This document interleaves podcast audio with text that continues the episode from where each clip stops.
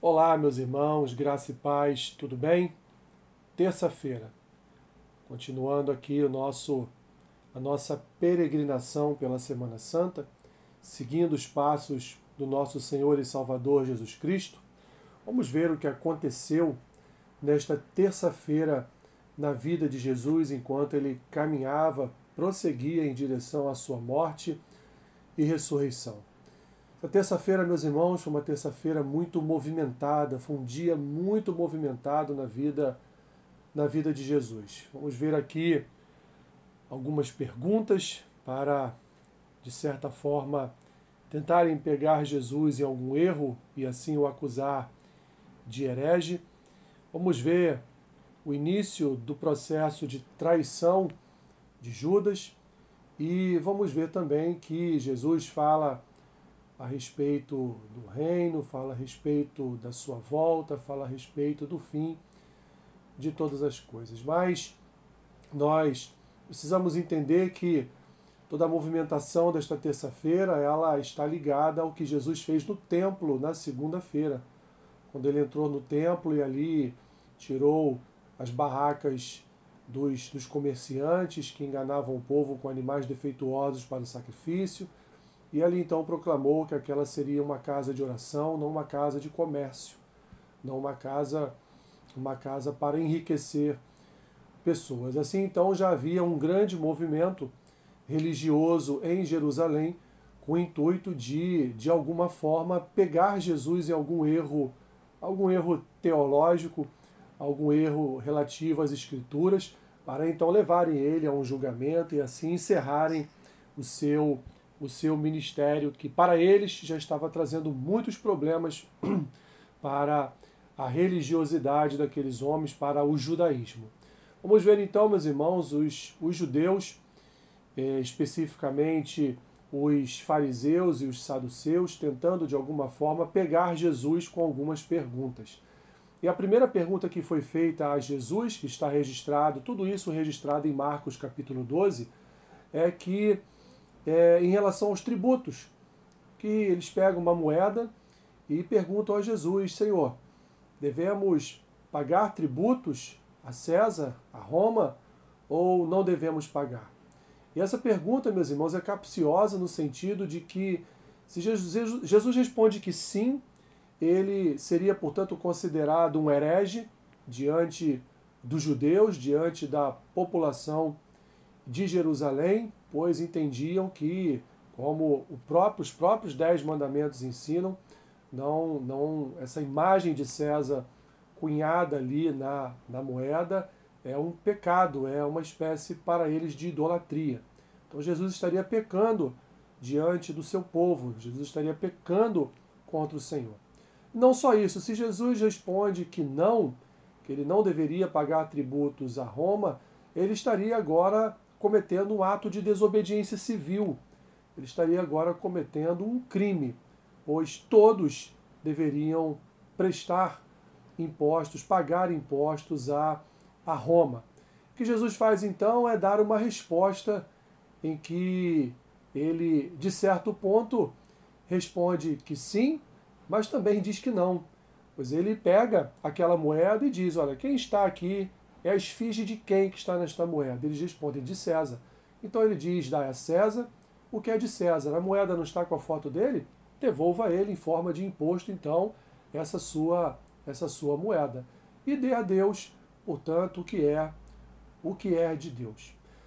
Mas eles não param por aí, meus irmãos. Agora, uma outra classe de religiosos do Sinédrio, os saduceus, vem também com o intuito de pegar Jesus em alguma pergunta, e eles então falam a respeito a respeito da ressurreição contando uma história, a história de uma mulher que veio a ser viúva de sete irmãos.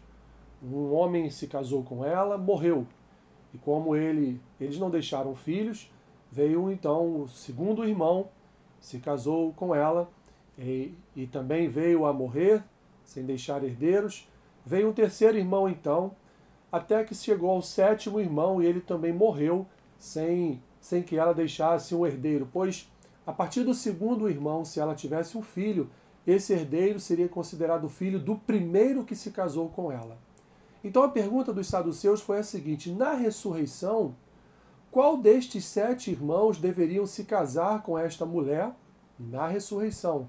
Porque todos eles já haviam desposado ela aqui em vida. Jesus então responde a eles que na ressurreição não haveria casamento, não da forma que nós conhecemos, porque seríamos como, como que anjos.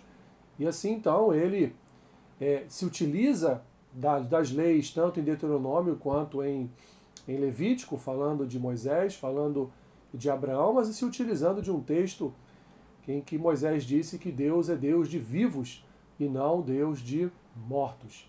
Ele diz que esses homens não entendem nada da lei e dá essa resposta que não haveria casamento, pois seríamos como anjos e, portanto, nós não nos daríamos em casamento. Um outro saduceu lhe faz uma terceira pergunta, dizendo qual era o maior dos mandamentos. Jesus então diz que o maior dos mandamentos, ele, ele re, repete o chamar de Israel, que está lá em Deuteronômio, e ele diz que o Senhor Deus é o único Deus e que amará o Senhor teu Deus de todo o teu coração, de toda a tua alma, com todo o teu entendimento, assim também como amarás o teu próximo como a si mesmo. Jesus então pega dois princípios da lei e une a um só princípio e responde àquele homem: amarás o teu Deus e amarás também ao teu próximo. Esse é só um princípio e ele é o maior, é o maior dos princípios. O apóstolo Paulo depois vai vai dizer em 1 Coríntios capítulo 13 que não adianta de nada é, profetizar, falar em línguas, enfim, realizar obras e tantas e tantas coisas se não houver amor. Então, é, Jesus está ali dizendo para aquele homem, até mesmo porque daqui a algum tempo a instituição igreja seria formada na, no mundo e essa igreja, a igreja, nossa igreja, ela estaria, portanto, debaixo do amor de Deus e ela deveria comunicar esse amor de Deus num relacionamento de comunhão entre irmãos. Então, o que sustenta a igreja é o amor. O que sustenta a igreja é o amor de Deus, pois amamos ao Senhor sobre todas as coisas, e também o amor entre irmãos, porque amamos ao nosso próximo como a nós mesmos. Jesus, então, já está aqui estabelecendo princípios para, para a igreja, princípios para a adoração da igreja em relação a Ele e princípios para o relacionamento da igreja uns para com os, com os outros. No quarto momento, meus irmãos, vamos ver então Judas já procurando os religiosos e dizendo a eles, já colocando diante deles a sua intenção de trair Jesus, e ali então é lhe pago, é lhe prometido o pagamento de 30 moedas de prata, para que ele então ache um momento, ache uma ocasião oportuna para entregar Jesus às autoridades para que ele viesse, portanto, a ser julgado. Nesse mesmo dia ainda, meus irmãos, Jesus fala a respeito do reino dos céus, Jesus fala a respeito da sua volta, Jesus fala a respeito, ele traz várias profecias para o fim dos tempos e ainda fala sobre a destruição de Jerusalém. Assim então termina este terceiro dia de peregrinação de Jesus até a sua morte e, e também ressurreição. Termina essa terça-feira, ele voltando com seus discípulos a Betânia para ali pernoitar, esperando os novos acontecimentos da, do dia seguinte, da quarta-feira. Que Deus te abençoe, rica e abundantemente. Amém.